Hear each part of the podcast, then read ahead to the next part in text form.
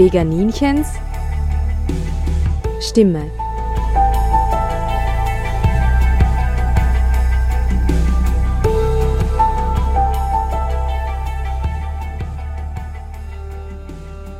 Mit mir im Studio ist heute Biberbeauftragte Monika Eder. Wir sprechen heute über den schlauesten Landschaftsarchitekten unserer Zeit. Zuerst einmal zu den biologischen Fakten. Biber sind höhere Säugetiere und gehören zur Ordnung der Nagetiere. Und zwar sind sie die zweitgrößten lebenden Nagetiere unseres Planeten. Die erstgrößten sind die Wasserschweine. Monika, was mich jetzt am Anfang immer interessiert, mm, wie hat es ausgeschaut in der Dinosaurierzeit? Also hat es da riesige Biber gegeben oder kleinere Biber? Wie war das ganz am Anfang? Also zu Zeiten der Dinosaurier hat es den sogenannten Urbiber gegeben, der als Vorfahre der modernen Säugetiere gilt. Äh, der hat mehr im Wasser gelebt, aber auch schon an Land und der hat sich aber noch von Fischen ernährt. Mhm. Und es hat aber auch einen Riesenbiber im Verlauf der Geschichte gegeben. Genau, wesentlich später im Pleistozän, also vor 2,5 Millionen Jahren, hat es in Nordamerika einen Riesenbiber gegeben. Der war dem heutigen Biber schon sehr ähnlich. Äh, der ist bis zu zweieinhalb Meter groß geworden und bis zu ja, zwischen 60 und 100 Kilo wird geschätzt. Wow. Und der hat sich aber schon von Pflanzen ernährt, auch wie unser heutiger Biber, allerdings hauptsächlich von Wasserpflanzen. Also im Alpenraum gibt es den Biber seit 2,5 Millionen Jahren. Aber leider 1813 wurde in Tirol der letzte Biber erschossen im Zuge der Jagd. Mm, es gibt aber schon, hast du gesagt, ähm, einen Rückgang ab dem 16. Jahrhundert. Warum? Genau, also bis ins 16. Jahrhundert war der Biber eine weit verbreitete Art in ganz Europa und äh, man hat dann, der Biber war eine, ja, eine jagdbare Art dazu mal, heute nicht mehr. Und man hat den sehr geschätzt wegen des Fleisches, wegen seines Pelzes. Äh, er hat dann auch ein Drüsensekret, das man als Medizin verkauft hat, das sogenannte Bibergeil. Und dadurch hat man den Biber sehr nachgestellt. Äh, das ist dann so weit gegangen, dass die Kirche den Biber zum Fisch erklärt hat, weil er eben am und im Gewässer lebt. Auch der schuppige Schwanz, der an die Schuppen von einem Fisch erinnert, äh, hat dazu beigetragen und so hat man den Biber zum Fisch erklärt. Ist er natürlich nicht, er ist ein Säugetier. Und äh, damit war er in der Fastenzeit eine heiß begehrte Speise. Hm. Und für was haben Sie dieses Bibergeil verwendet? Das Bibergeil äh, haben Sie als Medizin verwendet. Der Biber frisst ja äh, bevorzugt Weiden.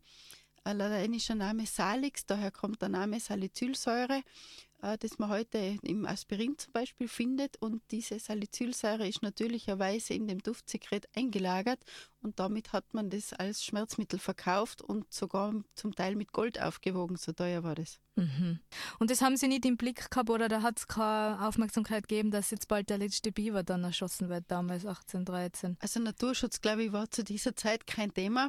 Da hat man sich genommen, was man benötigt hat, äh, nicht nachhaltig, wie wir gesehen haben, und so lange, wie gesagt, bis der letzte Biber 1813 in, im Außerfern erlegt wurde und 1863 der letzte Biber in Österreich. Und dann hat es bis 1990 gedauert, bis der erste Biber in Kufstein wieder gesichtet worden ist. Er ist aber nicht angesiedelt worden. Das ist richtig. Also es haben eine Handvoll Biber haben in Europa überlebt, in Deutschland, an der Elbe, in Frankreich und in Norwegen. Auch in Russland hat eine Handvoll Biber überlebt und die hat man dann unter Naturschutz gestellt. Damit haben sich die Populationen wieder erholt und der Biber hat sich in Deutschland bis nach Bayern wieder verbreitet und ist dann über den Inn von Bayern kommend wieder nach Tirol eingewandert. Das freut uns. Ja, sehr. Wie viele Biberreviere gibt es mittlerweile wieder? Aktuell haben wir ca. 160 Biberreviere in ganz Tirol, wobei man eben dazu sagen muss, im Bezirk Kufstein, wo, da wo der Biber nach wie vor von Bayern auch hereindrängt, haben wir die größte Anzahl der Biberreviere. Und in Richtung Landeck werden es dann deutlich weniger. Also wir haben ein, ein Gefälle mhm. zwischen Ost-West. Und so Wipptal und so gar nichts, oder? Äh, Wipptal ist derzeit nichts. Wir haben einmal einen Biber an der, an der Sill gehabt im Wipptal, allerdings eine sehr unwirtliche Gegend für den Biber. Derzeit gibt es keinen Biber im Wipptal, im Zillertal äh, zum Beispiel, aber sehr wohl. Mhm. Also es, es, werden schon die Seitentäler auch genützt. Und was, was haben diese Täler, was die für ihn attraktiv machen?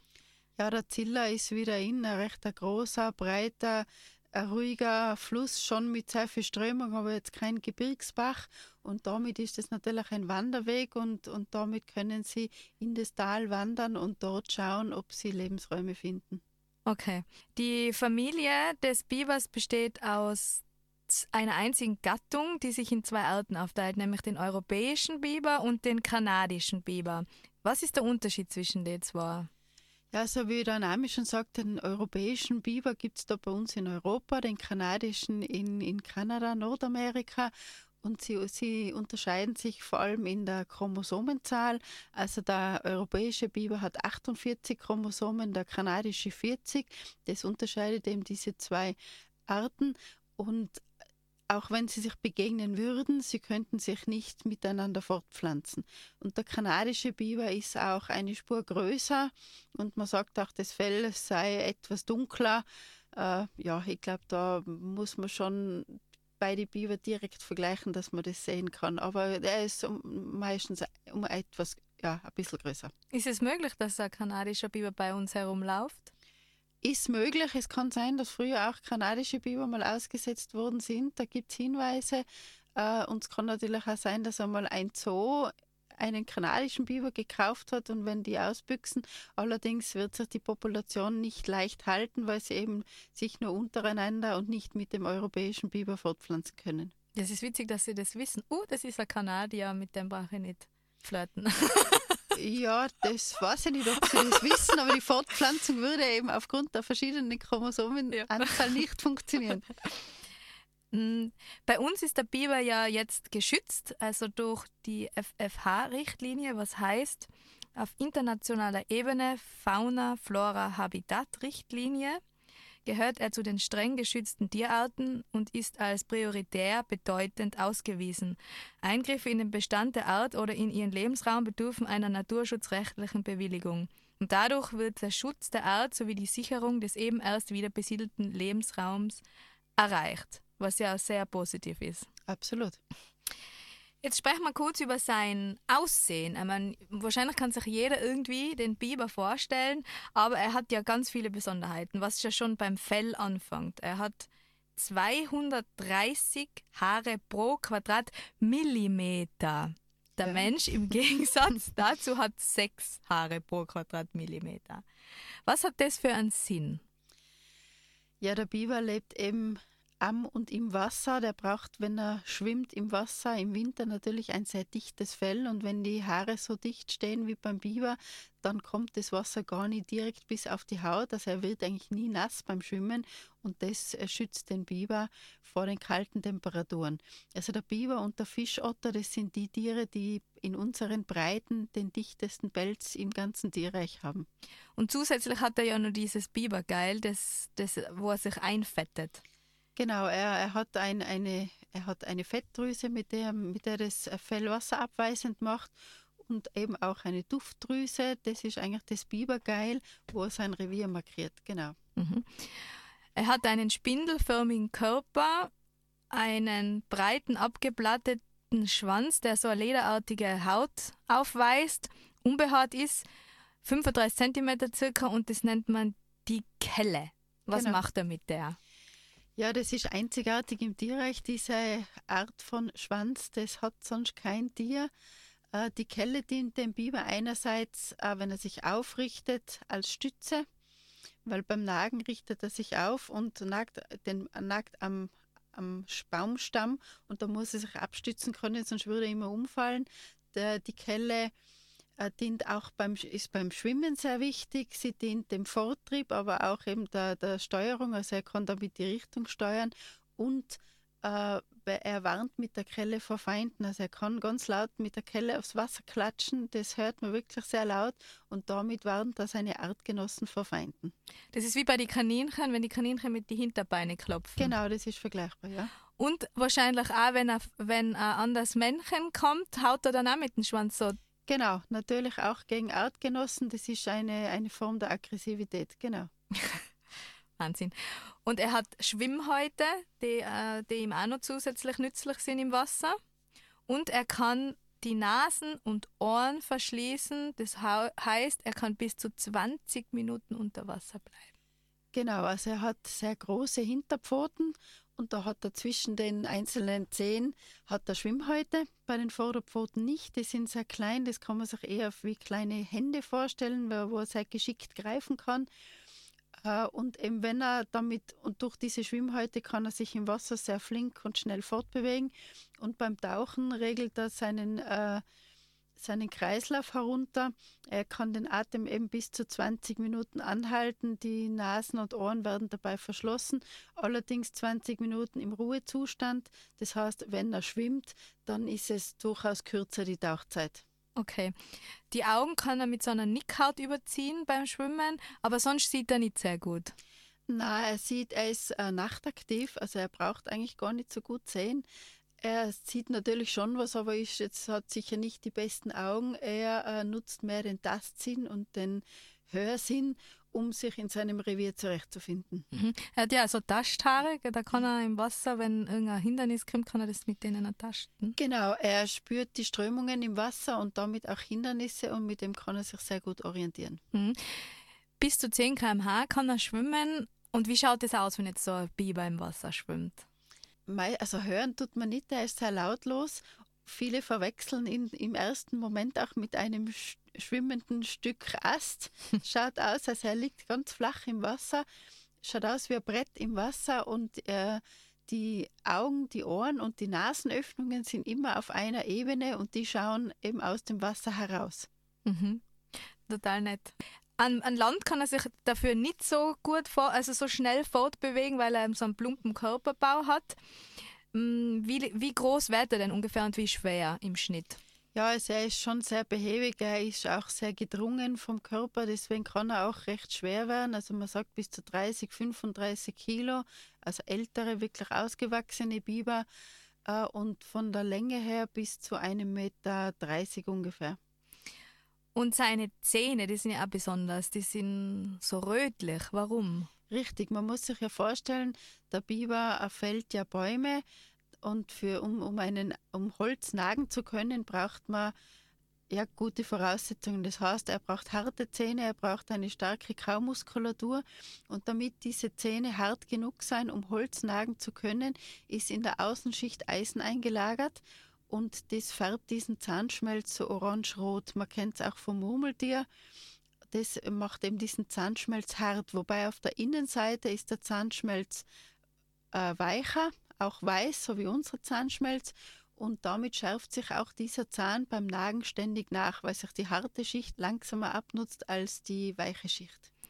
Und die wachsen immer nach, so wie bei den Kaninchen, die Zähne. Genau, die Zähne der Nagetiere, die wachsen ständig nach. Die haben auch im Gegensatz zu unseren Zähnen keine Wurzeln, keine Nerven und damit können sie eigentlich ein Leben lang nachwachsen. Ist aber dann auch für den Biber im umgekehrten Sinne wichtig, er muss immer wieder nagen, damit diese Zähne auch nicht zu lang werden.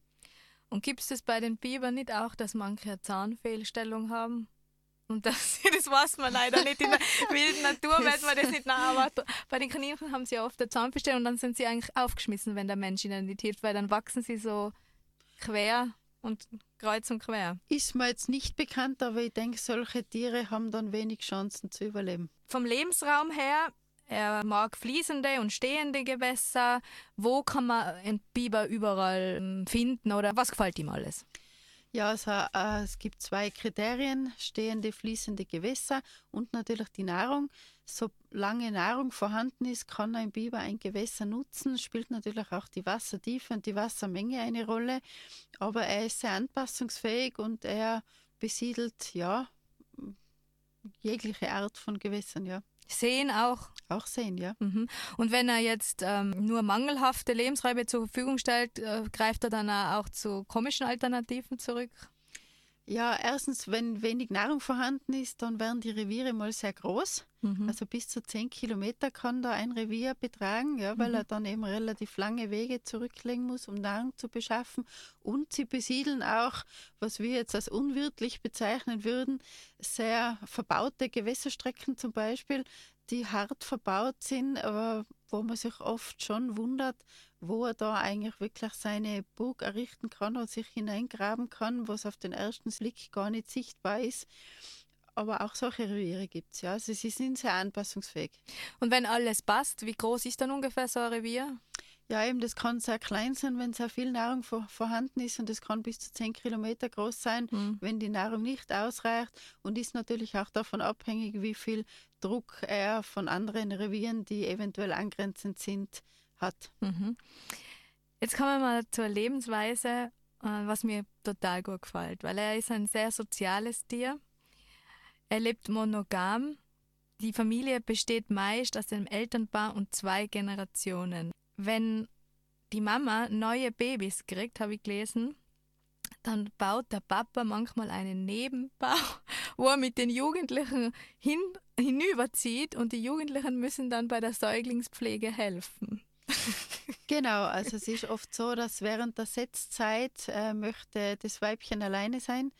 Da müssen dann alle anderen Familienmitglieder kurzzeitig auswandern und in solchen Revieren, da entstehen dann ganz im Nahbereich, entsteht dann eine zweite Biberburg, so das Aussiedlerheim oder da die Ersatzwohnung sozusagen, ja. Und ansonsten, ja, alle Generationen helfen bei der jungen Aufzucht mit, ja. Wie viele Junge kriegen Sie denn im Schnitt und wann findet das im Jahr, äh, Jahreszyklus statt? Also die Paarungszeit ist im Winter, die Jungen kommen dann im Frühjahr auf die Welt, das äh, ja zwischen im Mai meistens, Mai, Juni und zwischen ein und vier Junge. Wie geht es dann weiter? Also Sie dürfen dann noch ein Jahr in diesem Nebenbau wohnen, aber dann, wenn wieder Junge kommen, dann ist es vorbei. Dann werden sie entweder rausgeschmissen oder sie gehen von alleine. Na, sie, sie dürfen dann schon wieder zurück in den Hauptbau. Das ist nur während der Setzzeit, ah, wenn die okay. Jungen ganz ja. klein sind. Aber es kann auch sein, dass, wenn es zu viele sein, dass sie beide Bogen gleichzeitig benutzen. Also da gibt es eigentlich keine Regel, die mir jetzt aufgefallen ist. Allerdings, wenn die Jungen dann zwei Jahre alt sind und bereits die nächste Generation unterwegs sind, dann werden die, entweder gehen sie von selber oder werden aus dem Revier vertrieben und müssen sich quasi selber eine, ein Revier suchen. Und da können sie ja unglaublich weit wandern, habe ich gelesen, die Jungbiber, was aber auch eine sehr gefährliche Zeit für sie ist. Richtig, sie wandern sehr weit, auch nicht nur am Fluss entlang, sie wandern auch über Land. Und da kommen sie zum Teil in sehr unwirtliche Gegenden und ja, das ist eine gefährliche Zeit, weil entweder kommen sie an anderen Biberrevieren vorbei und da finden dann Revierkämpfe statt oder sie kommen auf Straßen, werden auch zum Teil überfahren. Also das ist, bis ein Jungbiber ein neues Revier gefunden und gegründet hat, ist es durchaus eine gefährliche Zeit, ja.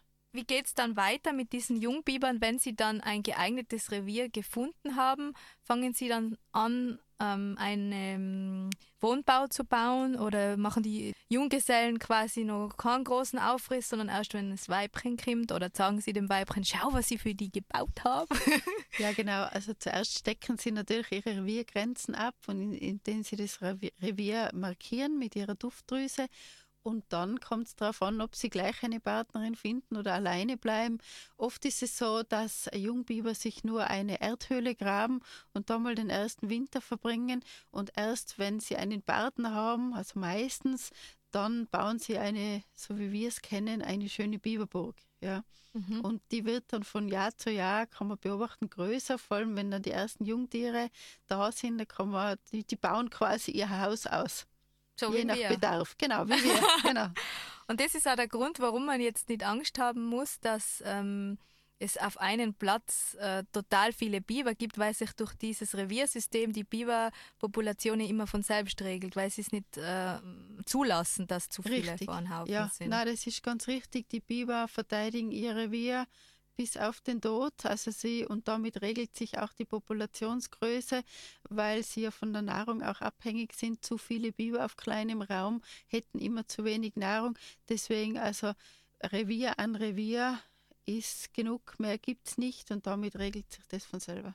Und die ganz kleinen, die Babybiber, wie lange dauert denn das, bis die ins Wasser gehen? Schwimmen können sie von Anfang an.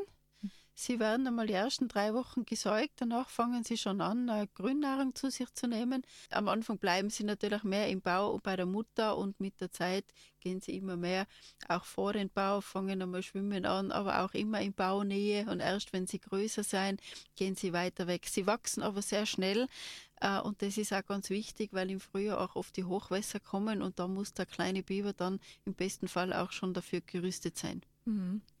Zur Ernährung, er ist ein reiner Vegetarier. Was frisst er denn alles? Genau, also ein, also ein typisches Nagetier, reiner Vegetarier. Im Sommer ernähren sich Biber von allem, was grün ist, Gräser, Kräuter, Feldfrüchte.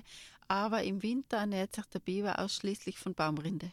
Das ist auch ein Grund, warum er ähm, Bäume fällt. Nämlich nicht nur, dass er äh, Bauten und Dämme baut, sondern auch die Nahrung. Ganz genau. Also hauptsächlich im Winter ist äh, die Baumfällung äh, dient eigentlich der Nahrungsbeschaffung. Ja. Die junge Rinde, die frischen Knospen, die feinen Äste befinden sich alle in der Baumkrone. Der Biber ist ein schlechter Kletterer oder kann eigentlich gar nicht klettern und deswegen muss er den Baum fällen, damit er eben zur Krone kommt und sich da seine Nahrung nehmen kann. Und der Zusatznutzen ist dann diese Äste, die verwendet er dann eben zum Bauen für seine Dämme, für seine Biberburg.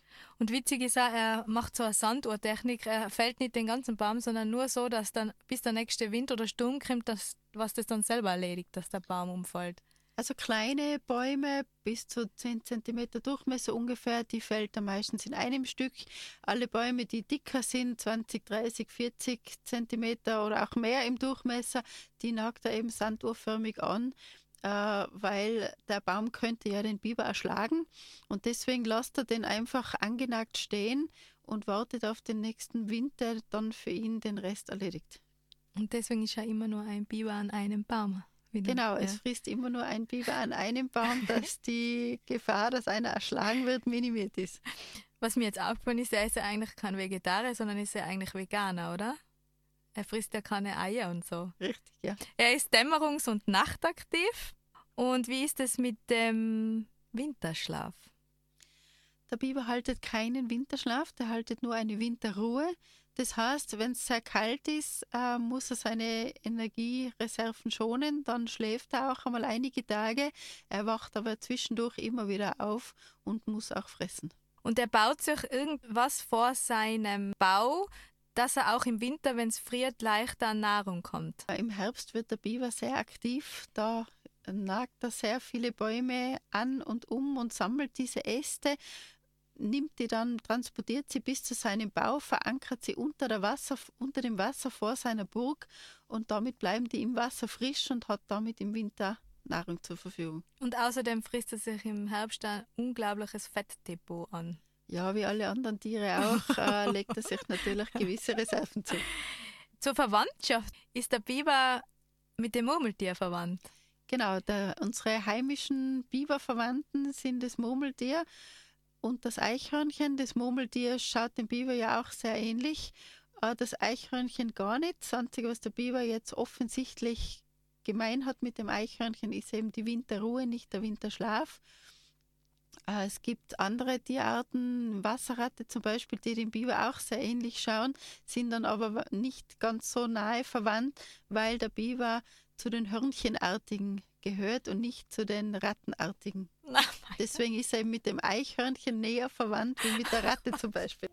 Und jetzt kommen wir zu seinen Behausungen. Es gibt ja die Biberdämme und die Wohnbauten. Es gibt aber nicht immer einen Biberdamm. Was bedingt es, dass es einen Biberdamm gibt? Denken wir uns den Inn. Am Inn, der ist viel zu breit, viel zu viel Strömung, da kann ein Biber gar keinen Damm bauen. Er braucht den Damm auch nicht. Für den Biber ist wichtig eine gewisse Wassertiefe, dass er gut schwimmen kann. Müssen wir uns vorstellen, ein sehr gedrungenes Tier. Er hat bis zu 30, 35 Kilo äh, und ein kleiner Bach mit 10 cm Wassertiefe, da kann ein Biber nicht schwimmen. Gell? Der würde immer mit dem Bauch am Boden schleifen. In solchen kleinen Gewässern, wo der Wasserstand zu niedrig ist, da baut der Biber dann einen Biberdamm. Einerseits eben, um schwimmen zu können, damit seine Nahrung zu erreichen. Und es gibt einen zweiten Grund, der Biber schützt damit auch seine Biberburg, weil ein, ein stabiler Wasserstand äh, oder ein Damm verhindert Wasserstandsschwankungen und damit ist seine Biberburg immer gut eingestaut und schützt ihn vor Fressfeinden, weil der Eingang immer unter Wasser liegt. Wann spricht man denn von einer Biberburg? Ja, wir sprechen von einer Biberburg, äh, wenn diese wenn klassischerweise oben ein Deckel aus Ästen mhm. sichtbar ist. Mhm. Dann sprechen wir von einer Biberburg, wobei die Biberburg ja eigentlich nur die Bezeichnung von, von seinem Zuhause ist. Also auch ein, wenn er nur eine Erdröhre grabt, ist es genauso ein Zuhause. Aber klassischerweise dieser typische Astdeckel obendrauf, dann sprechen wir von einer Biberburg. Und wie schaut so ein Wohnbau aus, wenn er jetzt, sagen wir, wenn jetzt die Familie schon eingezogen ist? da gibt es ja dann äh, mehrere Räume und Röhren, die haben alle unterschiedliche Funktionen. Kann man sich vorstellen, wie bei uns ein Haus, äh, verschiedene Räume, ein Fresszimmer, ein Spielzimmer, eine Kinderstube. Also das ist aufgeteilt wie bei uns in einer Wohnung, in einem Haus. Allerdings auch, deswegen der Vergleich mit einem Haus, der Höhe nach. Also diese Räume gehen nicht nur in die Tiefe vom Erdreich, sondern sind auch der Höhe nach strukturiert. Na Wahnsinn. Also man kann es vergleichen mit einem Maulwurf. Und es gibt äh, Fluchtröhren, Spielröhren, Belüft äh, Belüftungsrohr nach oben. Genau, nach oben findet man meistens ein Luftloch, damit da auch ein gewisser Gasaustausch äh, stattfinden kann. Die Fluchtröhren gibt es auch, wobei Fluchtröhren ja auch außerhalb vom Bau angelegt werden. Also wenn das Revier sehr groß ist, gibt es immer wieder mal eine Erdröhre, die als Fluchtröhre im Notfall dient. Der Eingang sollte immer unter Wasser sein. Was passiert, wenn der mal trockengelegt wird? Ja, der Biber ist ihm immer bemüht, den unter Wasser zu halten, damit seine Feinde nicht in seine Burg eindringen können.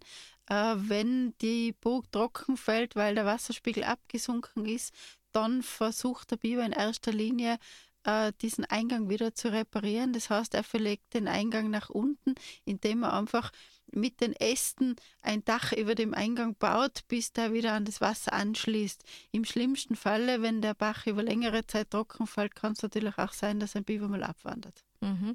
Und das, was so ausschaut wie ein Wirrwarr, ist eigentlich ein ausgeklügeltes System an Ästen und er benutzt auch Schlamm- und Pflanzenreste, um abzudichten. Ja, man, man kennt ja auch den Namen, der Biber ist ein Baumeister, das stimmt tatsächlich. Also der kann sehr gut bauen, der weiß genau, was er tut, das ist kein Zufall. Und was man schön beobachten kann im Herbst, da werden diese Biberbogen dann mit Schlamm aus dem Gewässer wirklich abgedeckt, großteils. Also da sind wirklich große Flächen dann mit Schlamm bedeckt. Kann man sehr gut beobachten. Und es sind wirklich alle Biber fleißig und die wachen auf und arbeiten. Sie müssen arbeiten. Da gibt es nicht solche wie bei Menschen, die sich denken, boah, heute mag ich nicht. Oder lethargische Typen. Es gibt nur fleißige Biber. Eigentlich schon, ja. Also der Biber muss natürlich sehr viel fressen. Rinde ist zum Beispiel sehr schwer verdaulich. Er muss natürlich da eine ganze Menge schon davon fressen, hat auch wenig Nährstoffe. Deswegen braucht er eben diese Menge, um seinen Bedarf decken zu können. Das heißt, er ist eigentlich ständig am Fressen und er muss natürlich immer seine Bauwerke auch immer fit halten. Also er muss schauen, dass der Damm immer schön dicht ist. Er muss seine Biberburg instand halten. Also da gibt es immer was zu tun, ja. Und zu den Dämmen, sind diese Dämme bedroht durch zum Beispiel starke Regenfälle? Es kann sehr wohl sein, dass bei Hochwasser so ein Damm einmal bricht. Grundsätzlich sind sie sehr stabil gebaut, aber wenn ein Hochwasser kommt, dann kann es durchaus sein, dass auch ein Damm einmal bricht, ja. Und das ist aber sehr arbeitsintensiv, er muss den ständig reparieren wahrscheinlich, oder? Oder ist das einmal gebaut und nachher passt es? Na, also sie sind immer dahinter, der, der wird ständig begutachtet und verbessert und ausgebessert, also wird auch ab und an wieder höher gebaut. Also sie reparieren diese Dämme regelmäßig. Mhm. Ich habe mir aufgeschrieben, der vermutlich größte Biberdamm ist im Wood Buffalo Nationalpark in Alberta in Nordwestkanada. Der ist 850 Meter lang. Ja, das muss man sich einmal vorstellen. Das ist schon eine außergewöhnliche Leistung für ein im Verhältnis nicht allzu großes Tier. Und dieser Damm kann man sogar auf Satellitenbildern sehen. Da haben dann mehrere Generationen an dem gearbeitet, oder? Ist das den gibt es sicher schon länger, ja, der ist sicher immer wieder erweitert worden, den hat man sicher nicht in einem Stück gebaut, aber ist natürlich auch viel Arbeit, den zu erhalten, ja. Mhm diese Dämme, die sind ja, die haben ja auch eine irrsinnige Naturschutzleistung.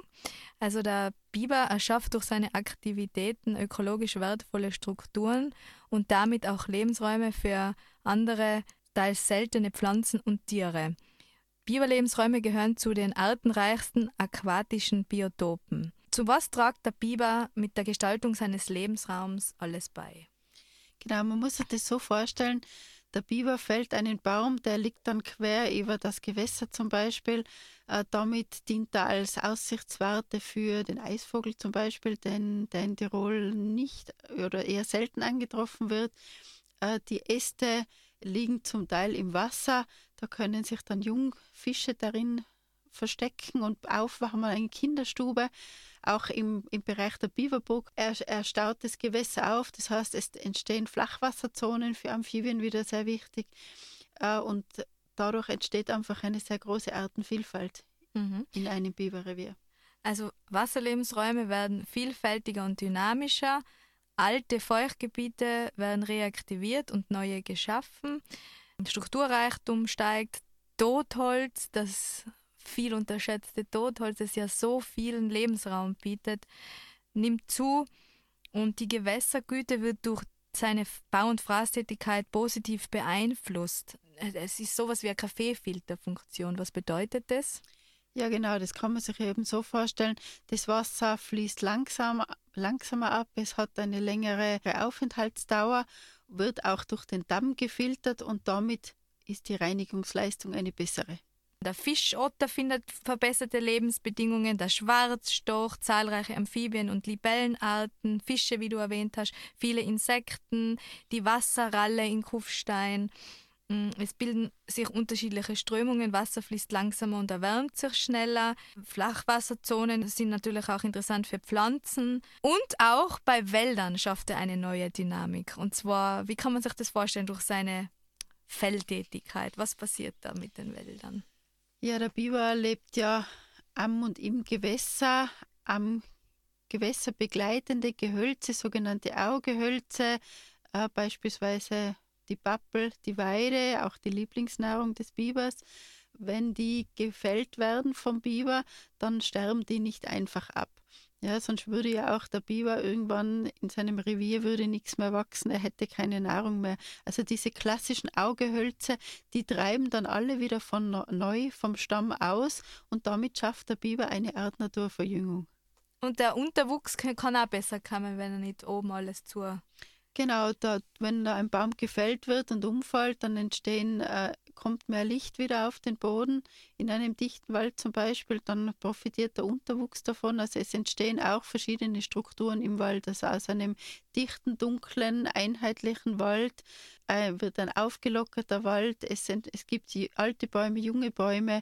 Es entstehen Lichtinseln. Also es, es, die Strukturvielfalt wird deutlich erhöht wenn man sich das anschaut, Bilder oder Dokumentationen, wo man den Biber einfach sein lässt, das ist wund das tut dem Naturschutzherz so gut zu sehen, wie diese Landschaft wunderschön ist. Ein bisschen wie in der Urzeit, nämlich kommt es mir vor, feucht und Libellen und so. Es ist einfach nur herrlich.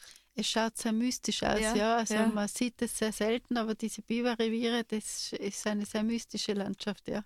Ja mehr davon, bitte mehr davon. Aber das alles hilft natürlich auch dem Menschen. Warum? Ja, auch der Mensch profitiert natürlich davon. Ich, ein gutes Beispiel, Hochwasser zum Beispiel. Äh, wir bauen ja jetzt wieder überall Retentionsräume, damit das Wasser im Hochwasserfall eben langsamer abfließt. Und solche Biberreviere tragen eben viel zur Wasserretention bei und damit auch eben zum Hochwasserschutz. Und natürlich ein, ein ökologisches Gleichgewicht ist auch für, die, für den Menschen immer von Vorteil.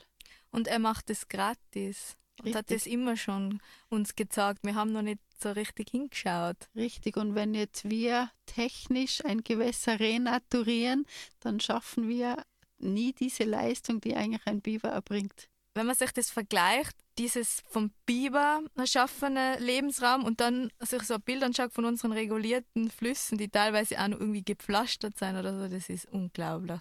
Ja, das kann man gar nicht vergleichen. Ja. ja. Das eine ist Natur und, und das andere tot. ist eigentlich äh, Lebensraum. keine Natur mehr, ist nur mehr technischer Lebensraum. Ja. ja. Hat der Biber noch natürliche Feinde? Jein, die natürlichen Feinde des Bibers sind Wolf, Bär, Luchs, große Greifvögel, der Fuchs auch für kleine Jungbiber.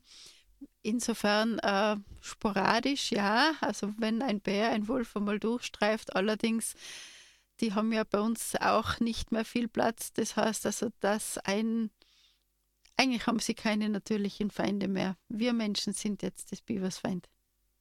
Straßenverkehr und sonst. Vor allem mit Straßenverkehr. Also er darf natürlich nicht äh, gejagt werden. Er steht ja unter Schutz. Aber wir haben natürlich sehr viel äh, Todesfälle oder Todesopfer aufgrund des Straßenverkehrs, ja. Da kommen wir auch gleich zu den Konflikten mit den Menschen. Hm, was gibt es für Konflikte mit dem Biber? Da muss man jetzt vielleicht ein bisschen ausholen. Wir haben ja gehört, der Biber war früher eine weit verbreitete Tierart, da war es auch kein Konflikt. Ähm, jetzt, wir haben keinen Platz mehr. Es, jeder Fluss, mehr oder weniger jeder Fluss ist irgendwie begradigt, wird in ein kleines Bett gedrängt. Rechts und links gibt es äh, Infrastruktur, zum Beispiel ein Radweg auf der linken Seite, das Feld eines Bauers, das bis ans Wasser heranreicht, auf der anderen Seite. Und damit ist dieser Platz nicht mehr vorhanden. Ein Biber nützt maximal 10, 20 Meter entlang eines Gewässers, aber in diesen 10, 20 Meter ist eben immer schon irgendwas vorhanden und damit kommt es zu Konflikten. Beispielsweise, wenn der Biber einen Entwässerungsgießen aufstaut, der ja die Funktion hätte, das Feld zu entwässern, dann steht das Wasser wieder so hoch, das Wasser kann aus den Feldern nicht mehr gut abfließen, die Felder vernässen, der Bauer kann es nicht mehr bewirtschaften. Das ist ein typischer Konflikt, den wir immer wieder mit Biberdämmen haben. Eine andere Sache sind äh, umgenagte Bäume, die umfallen und zum Beispiel über dem Radweg zum Liegen kommen oder in auch ab und an auch ähm, mal in eine Stromleitung fallen. Das sind so typische Konflikte, weil bei uns eigentlich der Platz nicht mehr vorhanden ist. Mhm. Und geht da auch in, in Felder und holt sich ein bisschen was zum Essen? Natürlich, wenn jetzt entlang seines Reviers da ein schönes Maisfeld steht, äh, wird er das natürlich auch nutzen. Der Mais hat einen hohen Energie, hohe Energiemenge als Nahrung und damit durchaus bevorzugt, wobei diese paar Quadratmeter, die ein Biber da entnimmt, also das sind keine, wenn man das jetzt in Euro ausdrücken würde, keine großen Schäden. Ja, und um diesen Konflikt zwischen dem Artenschutz und den menschlichen Interessen zu entschärfen, gibt es eben in vielen Ländern, Bezirken gezieltes Bibermanagement. Was zählt alles zu deinen Aufgaben als Bibermanagerin? Ja, das sind doch einige. In erster Linie sollen wir den betroffenen Leuten, wenn sie Probleme haben mit einem Biber oder angrenzend an ein Biberrevier leben oder arbeiten, sollen wir, stehen wir ihnen zur Verfügung. Wir versuchen Lösungen anzubieten, wenn es Probleme gibt äh, und helfen ihnen, beraten sie. Andererseits sind wir aber auch für interessierte Leute natürlich jederzeit stehen zur Verfügung. Die können uns was fragen, die können uns auch ähm, Sichtungen mitteilen. Äh, wir kartieren einmal im Jahr unsere Biberreviere, damit wir immer auf dem neuesten Stand sind und auch wissen, wo sind Biber und wie viele sind es in etwa. Ja, das sind so unsere Hauptaufgaben eigentlich, ja. Und wann ist denn die beste Zeit, einen Biber zu beobachten? Also wir haben schon gehört, Biber sind äh, nacht- und dämmerungsaktiv. Das heißt, in der Dämmerungszeit, also am frühen Abend oder am frühen Morgen oder auch natürlich in der Nacht, da sind die Biber am besten zu beobachten. Was kann man tun, um Menschen für den Biber zu sensibilisieren, also zu, zu zeigen, schau mal, wie toll der ist, oder dass Menschen keine Vorurteile aufbauen, so wie beim Wolf zum Beispiel? Also die meisten Vorurteile kommen von den Leuten, die direkt an ein Biberrevier angrenzend wohnen oder Leute, die einfach äh, wenig Informationen darüber haben. Das heißt, äh, wir informieren auch Leute über dieses Tier, über den Lebensraum, auch über Schutzmaßnahmen. Und ganz wichtig ist, wenn man in die Leute mal so ein Biberrevier zeigt, was so ein Tier eigentlich leistet, was der für tolle Bauwerke errichtet, dann sind sie oft eigentlich auch schon fasziniert von dem Tier und sehen das ein bisschen anders. Ja, Information ist immer das Wesentliche, um jemanden zu überzeugen, dass das Tier eigentlich nicht nur von Nachteil ist, sondern sehr wohl auch sehr, als sehr positiv gesehen werden muss. Ich habe im Zuge meiner Recherche für diese Sendung ja total oft ähm, gerufen, na Wahnsinn, na toll, was er alles kann und wie er uns ähnlich ist, der Biber. Das, vor allem dieses Familienleben, das er hat. Und dieses Fleißigsein beeindruckt mich so. Und deswegen jetzt wieder auch am Ende der Sendung mein Appell an alle Zuhörerinnen, bitte nicht Vorurteile aufbauen, so wie beim Wolf und so, ja, ist bö der Böse, sondern einmal schauen, der macht es eigentlich genau gleich wie wir alle. Der hat auch Sorge um seine Kinder, der möchte, dass seine Kinder dann außer Haus sein. Der verpflichtet die Jugendlichen, jetzt hilf mal mit. Und er steht in der Früh auf und repariert sein Haus. Es ist wunderbar. Und er möchte auch einfach nur seine Wohnung haben, seinen Lebensraum, genauso wie wir. Genauso wie wir. Und wir können alle miteinander leben. Das ist meine Meinung. Möchtest du auch noch was dazu sagen? Ja, das war jetzt das Stichwort des Miteinander. Natürlich macht der Biber ab und an Probleme, aber dafür sind wir Biberbeauftragte da. Und äh, wenn man bemüht ist, gemeinsam eine Lösung zu finden, dann haben wir eigentlich noch in 99 Prozent aller Fälle eine Lösung gefunden. Ganz selten, dass ein Konflikt einmal nicht lösbar ist. Und nicht lösbar ist er auch meist dann, äh, wenn einer nicht bereit ist, einen Schritt auf den anderen zuzugehen. Ja? Also ich sage miteinander, dann gibt es auch meistens eine Lösung, mit der alle leben können. Vielen Dank, liebe Monika, dass du gekommen bist. Es war ganz eine tolle Sendung. Danke auch.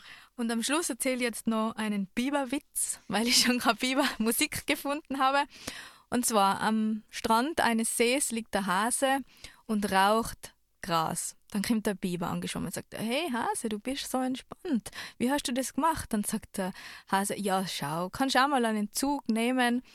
Aber da du das ja noch nie gemacht hast, nimm einen Zug und halt die Luft an, nachher erst wirkt das total. Der Biber nimmt einen Zug, haltet die Luft an und so wie er es eben kann, 20 Minuten lang schwimmt er in Ruhe durch den ganzen See und erst dann lässt er die Luft wieder raus und legt sich ans Ufer und ist wunderbar gechillt. Nachher kommt das Nilpferd zum Biber und sagt, hey Biber, du schaust ja total relaxed aus, was hast du gemacht? Sagt der Biber, ja du, da drüben, da liegt der Hase, der hat mir einen Zug nehmen lassen. Schwimm du rüber, der gibt dir sicher auch was ab. Das Nilpferd steigt ins Wasser, schwimmt drüber. Der Hase schaut auf, sieht das Nilpferd und sagt, Biber, ausatmen, ausatmen! Bis zum nächsten Mal, eure Christina.